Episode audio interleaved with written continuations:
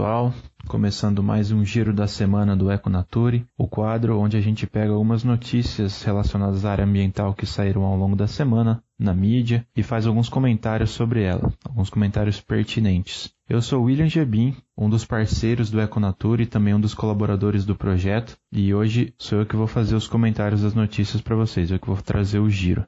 A primeira notícia que vamos comentar tem o seguinte título: Calor extremo cozinhou mexilhões e mariscos vivos em praias do Canadá. Uma onda de calor sem precedentes no hemisfério norte cozinhou uma grande quantidade de mexilhões, mariscos e outros invertebrados marinhos em uma praia próxima à cidade de Vancouver, no Canadá. Entre os dias 26 e 28 de junho desse ano de 2021, essa onda de calor atingiu a costa oeste da América do Norte e um pesquisador da Universidade de British Columbia que fica em Vancouver. Ele vem pesquisando há bastante tempo os efeitos das mudanças climáticas sobre essas populações de animais marinhos que vivem aderidos aos costões rochosos, como é o caso do dos mexilhões e dos mariscos, e ele testemunhou esse ocorrido, né? Ele viu com os próprios olhos os, os animais mortos lá na praia, consequente dessa onda de calor. As informações que a notícia nos traz sobre os mexilhões, é, segundo a entrevista com o especialista, são o seguinte: os mexilhões são invertebrados que vivem aderidos às rochas e eles estão acostumados a ficar expostos à luz do sol, né, fora da água durante a maré baixa. Ou seja, quando a maré é baixa, esses animais não, eles não nadam, né, eles vivem fixos, presos na rocha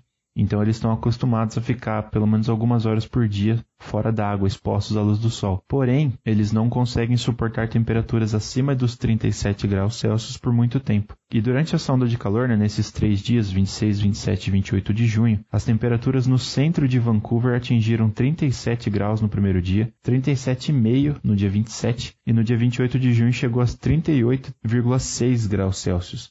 Isso no centro da cidade.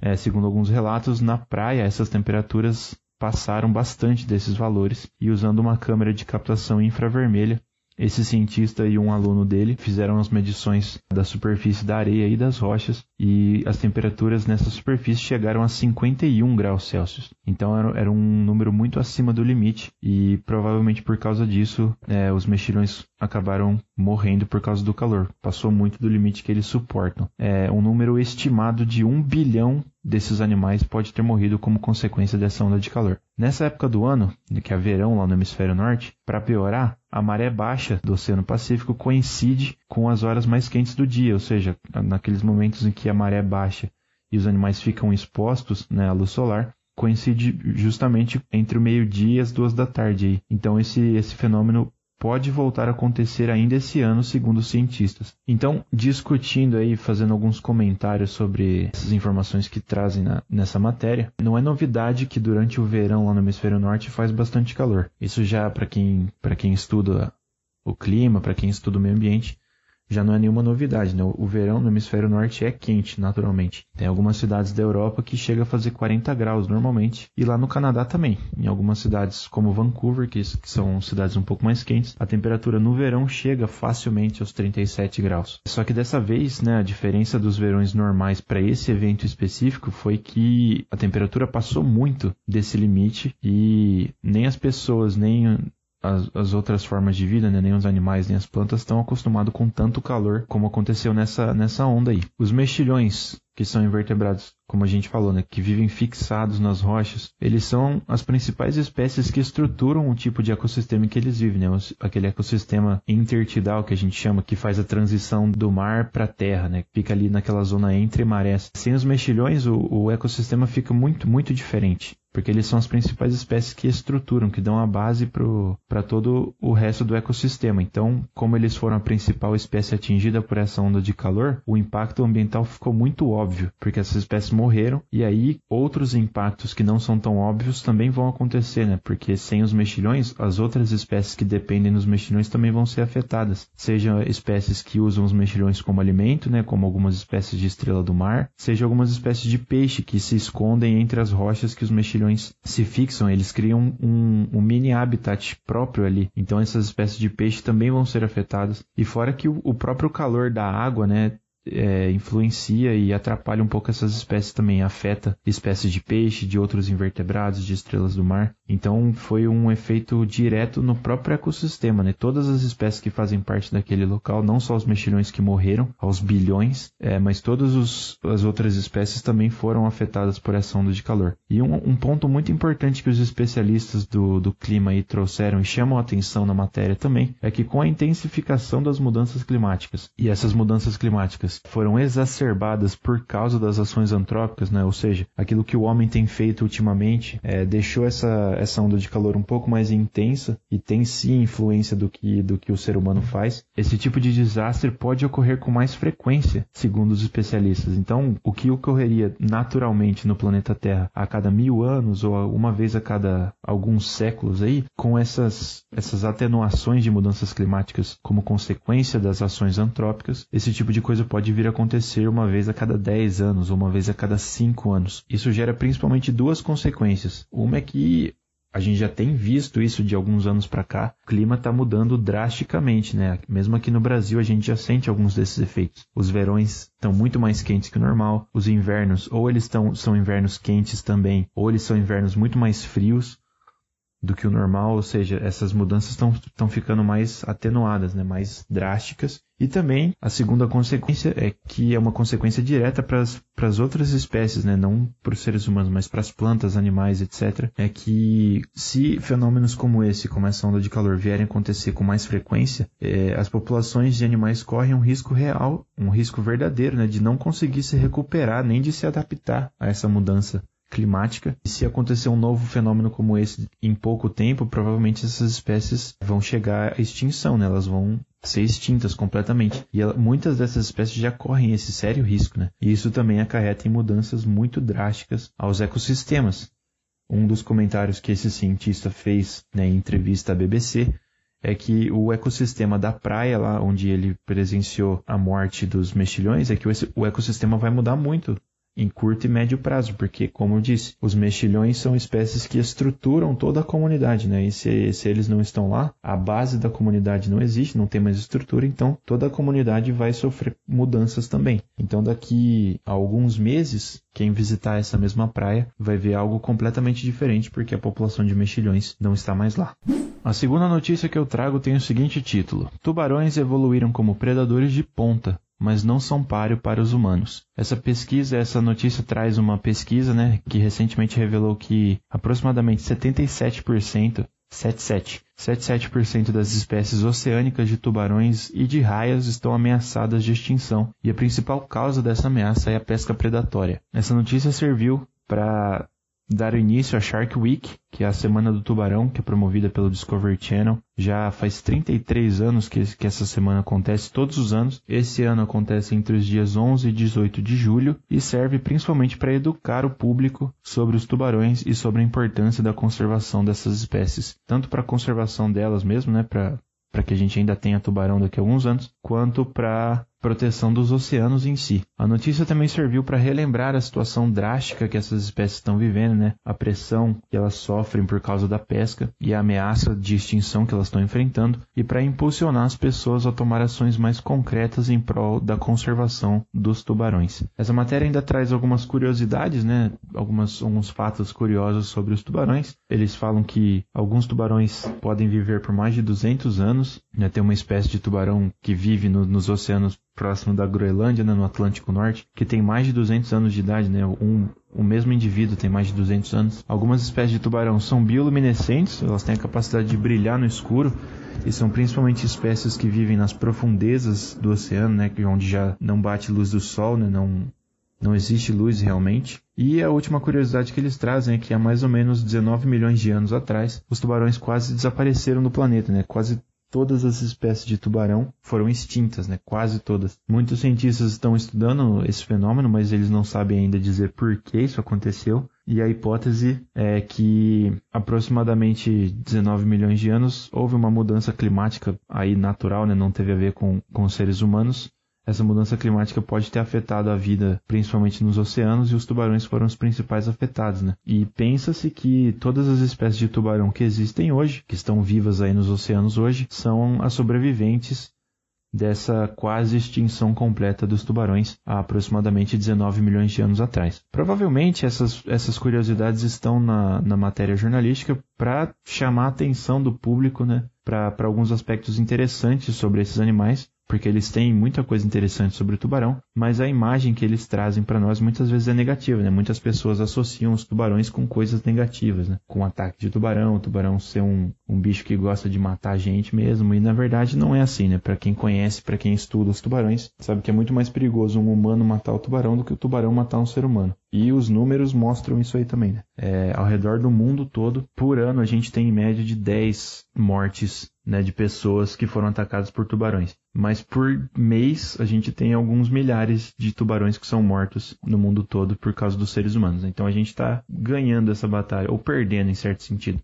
Mas o fato é que muito mais tubarão morre do que gente nessas interações aí entre humanos e tubarões. Mas vamos pegar os pontos de discussão aí sobre essa matéria. Né? O, os tubarões têm uma importância muito grande para o controle da cadeia alimentar, da teia alimentar marinha. E em muitos casos é um controle, porque os tubarões são predadores de topo de cadeia. Normalmente eles são os únicos predadores de topo. Em alguns casos, eles podem dividir o topo da cadeia alimentar com as orcas, por exemplo. Mas em todo caso, né, poucos animais caçam tubarões. Então, quando você retira essas espécies de tubarão de um ambiente marinho, de um, de um habitat, as outras espécies que são caçadas por tubarões começam a aumentar a quantidade de animais. Por exemplo, um peixe, um atum, por exemplo, que é caçado por um tubarão, quando não tem tubarão lá, os atuns conseguem se reproduzir sem problema, né? Porque eles não vão ser comidos. E aí a população de outros peixes aumenta demais. E pode-se pensar que isso pode ser até um caso positivo, né? Por a gente pesca atum também, né? E se, se vai ter mais atum é uma coisa positiva. Mas na verdade não é, porque isso demonstra um desequilíbrio ecológico. E quando se tem mais atuns, por exemplo, os peixes menores que são alimento do atum, tipo a sardinha, tipo as anchovas, ou até mesmo crustáceos, né? Camarões e caranguejos que, que também são alvo da pesca, essas populações começam a diminuir, porque quando tem muito atum,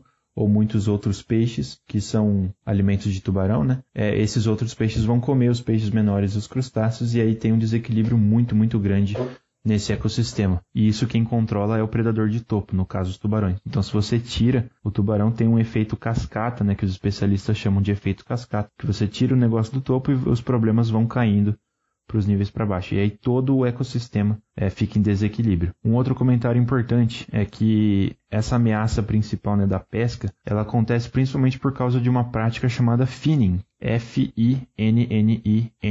Finning que significa, na verdade, a retirada das nadadeiras dos tubarões, né? Na verdade, quando a gente pesca o tubarão, pouco se é aproveitado para consumo da carne mesmo. Né? Aqui no Brasil a gente ainda tem mais ou menos o costume de, de comer carne de cação, né? que nada mais é do que carne de tubarão, de alguns tubarões que tem no nosso litoral. Mas a, a maior parte da pesca mesmo acontece no Oceano Pacífico, principalmente em alguns países asiáticos. O Japão e a China têm esse costume ainda de pescar tubarões. Eles arrancam as, as nadadeiras dos tubarões e normalmente devolvem o tubarão ainda vivo sem as nadadeiras para o mar. E aí eles acabam morrendo é, porque eles não conseguem nadar. Sem as nadadeiras, eles não conseguem nadar. E aí os, os pescadores aproveitam para vender essa, as nadadeiras, porque no, no, nos países asiáticos, como na China, no Japão, na Coreia também, em alguns países do Sudeste Asiático, a sopa de barbatana de tubarão ainda tem, eles acreditam que tem propriedades afrodisíacas ou algumas vezes até medicinais. Então, tradicionalmente, ainda é um item muito estimado na culinária desses países asiáticos e ainda é um item muito requisitado, né? Por isso que a pesca ainda, ainda é a principal ameaça para essas espécies, o que na verdade é lamentável, né? Porque, como a gente já, já falou, tirando os tubarões do ecossistema, tem um problema em todo o resto da cadeia alimentar também. Outra coisa que os grandes animais marinhos, eles são importantes para o equilíbrio climático do planeta também. As baleias têm uma importância um pouco maior que os tubarões nesse quesito, mas é, os tubarões também colaboram com esse ponto. E os oceanos, né, não sei se todos sabem, mas os oceanos produzem boa parte do oxigênio atmosférico que a gente respira, através do fitoplâncton e tal. Mas os animais grandes, né, como tubarões e baleias, eles são responsáveis por sequestro de carbono. Né? Eles fazem um, um papel ecológico semelhante aos das árvores nas florestas, de tirar o gás carbônico da atmosfera. Isso os oceanos é, fazem muito bem. Então, por isso que é importante manter a saúde dos oceanos em dia, né? Porque isso vai fazer bem para a saúde das pessoas também.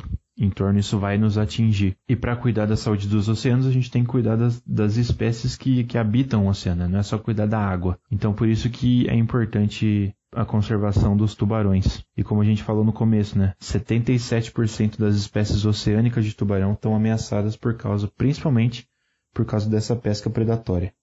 O título da terceira notícia que eu trago é o seguinte: Brasil pode perder conquistas se não voltar a investir em ciência, aponta relatório da Unesco. Só para contextualizar então, a Unesco a cada cinco anos publica um documento que avalia o panorama da ciência e da tecnologia mundialmente, e a edição mais recente foi publicada em junho de 2021. Os dados relativos à ciência brasileira vão ser citados agora. Nas últimas décadas, o Brasil conquistou um lugar de relativo prestígio na comunidade científica internacional, mas os cortes de bolsa de pós-graduação, a diminuição do número de patentes produzidas no Brasil e a diminuição dos investimentos de pesquisa e desenvolvimento pelas empresas privadas ameaçam o futuro de todo esse sistema nacional de ciência e de tecnologia. O Brasil se tornou um dos grandes produtores de conhecimento científico do mundo todo e tem um destaque especial aí para os estudos sobre o vírus da Zika. Desde 2015 tem deixado o Brasil nesse lugar de destaque. O Brasil é o segundo país que mais produz artigos científicos sobre o vírus da Zika, que fica atrás só dos Estados Unidos, e 28% de, dos trabalhos sobre os, o Zika vírus mais citados são de cientistas brasileiros. De modo geral, né, não só com relação ao vírus da Zika, mas na, na ciência como um todo, o Brasil vem aumentando gradativamente o número de publicações de artigos científicos desde o final da década de 80 e já está aí entre os países com mais artigos científicos publicados. Também tinha uma diferença significativa do número de patentes produzidas no Brasil comparado a patentes produzidas em outros países. E essa diferença se dava principalmente no seguinte tópico. No Brasil, a maior parte das patentes é produzida pelas universidades, enquanto nos países envolvidos, a maior parte das patentes é produzida por empresas privadas que investem em ciência e em tecnologia. Mas desde 2018, o número de patentes produzidas no Brasil vem diminuindo e, e isso é grave para o Brasil. Esse relatório aponta um ponto positivo né, de, desses números da ciência, que é a participação crescente de mulheres na ciência e no setor tecnológico, como em engenharia, por exemplo. Então, os números que esse relatório traz quanto a isso é o seguinte: 54% dos doutorados no Brasil são concedidos a mulheres, e as mulheres já representam 34% das pessoas formadas em engenharia.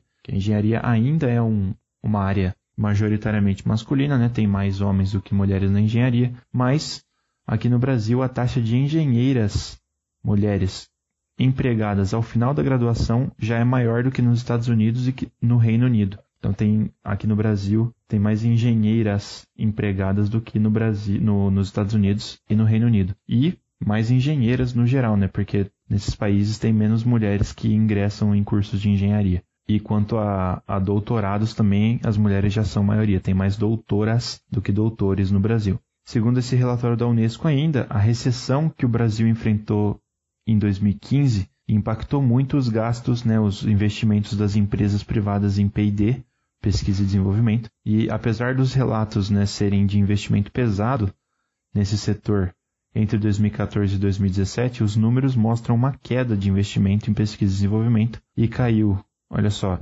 em 2015, em todo o setor privado nacional, houve um investimento de aproximadamente 18 bilhões de dólares e só dois anos depois, em 2017, caiu para 15 bilhões. Então foi, foi uma queda foi uma queda grande. E para concluir as informações sobre a notícia, o professor Renato Pedrosa, que é um, é um, professor do Instituto de Geociências da Unicamp, e foi um dos coordenadores desse projeto né, da, da Unesco para avaliar a ciência mundialmente, fez o seguinte comentário. A capacidade científica do Brasil é enorme e a estrutura para o desenvolvimento científico e tecnológico dão inveja em muitos outros países emergentes. O grande defeito é que a indústria brasileira não absorve esse conhecimento gerado em universidades, e por isso a indústria brasileira não é muito competitiva. E o professor continua: o setor agrícola e empresas como Embraer, que competem no exterior e são inovadoras, elas vão bem lá fora. Mas a maior parte das empresas sediadas no Brasil é voltada só para os mercados internos e quanto à inovação, ou essas empresas importam alguma novidade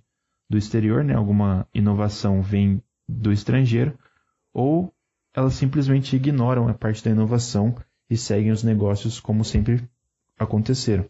Então, o grande defeito do Brasil é isso, né? Que a indústria não absorve esse grande conhecimento científico produzido no Brasil. Então, vamos aos comentários, pessoal. A gente fala muito, né? A gente já ouviu muito falar sobre a importância da ciência e tecnologia para o desenvolvimento de um país. É inegável que essas coisas são importantes, elas são essenciais para que um país se desenvolva, o desenvolvimento de um povo, de uma nação, do país em si.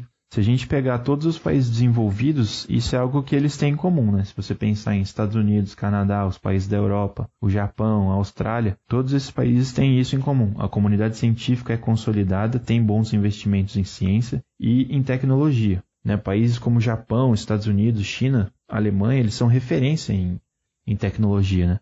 você pensar em grandes empresas tecnológicas aí, automaticamente deve vir Estados Unidos e Japão na sua cabeça. Pelo menos na minha vem, né? Esses países, quando você pensa em, em tecnologia de ponta, me vem esses países na cabeça. Vem Estados Unidos, vem Alemanha, vem China, vem Japão na cabeça. Porque eles, eles têm essa noção de que para o desenvolvimento de um povo é importante desenvolver, desenvolver conhecimento científico e tecnológico também. Agora, pensando nas questões ambientais, né, considerando o meio ambiente aí, o desenvolvimento tecnológico, quando ele é alinhado ao conhecimento científico, nas diversas áreas que, que englobam o meio ambiente, né, biologia, geologia, meteorologia, qualquer coisa que a gente possa pensar sobre o meio ambiente, né, a chave para o crescimento sustentável e mesmo para a conservação ambiental é esse alinhamento de tecnologia e conhecimento científico. Né? Tem alguns exemplos práticos. Né? Algumas tecnologias foram desenvolvidas em alguns países de primeiro mundo para aumentar a eficiência energética, seja a eficiência energética de uma casa, de um carro, de um automóvel, de uma fábrica, de uma unidade industrial e tal. Olha, se você consegue aumentar a eficiência energética, significa que você consegue fazer mais com menos, né? Se você pensa num carro, um carro eficiente energeticamente é um carro que anda bastante e consome pouco combustível. Agora, se você consegue fazer isso numa fábrica, por exemplo, uma fábrica que consegue produzir bastante coisa e usar pouca energia, usar pouco insumo, essa é uma fábrica mais eficiente. E fazendo isso, conseguindo produzir mais consumindo menos energia, você também consegue diminuir o consumo de energia e, consequentemente, você consegue diminuir os impactos ambientais que são gerados na produção dessa energia. Existem ainda outros exemplos né, que são inspiradores até tem uma notícia que saiu há alguns anos atrás de um rapaz na Holanda, se eu não me engano, que ele inventou uma máquina que boia na, na água do mar e vai limpando, vai puxando plástico para dentro da, da máquina e vai limpando a água.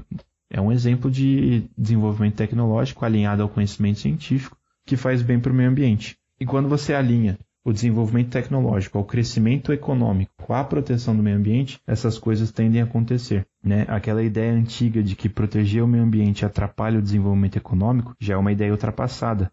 Né? Não tem mais por que ignorar esse fato. Né? As pessoas que ignoram isso provavelmente têm algum interesse por trás. Né? E é muito possível conciliar os dois, né? conciliar a proteção ambiental com o crescimento econômico. Quanto mais conhecimento científico a gente produzir, quanto mais esse conhecimento científico avançar e o conhecimento tecnológico também. Quanto mais avançado eles forem, mais a gente vai encontrar meios de fazer as duas coisas com qualidade, né? Mais a gente vai conseguir crescer economicamente, desenvolver o nosso país e proteger o meio ambiente ao mesmo tempo, porque essas coisas não são excludentes, né? Essas, elas, essas coisas se complementam. Então esses eram, eram as, os comentários que eu tinha para fazer. Espero que tenham gostado do giro da semana da semana. Primeira vez que eu estou fazendo esse quadro em parceria com a Econature. E até a próxima, pessoal.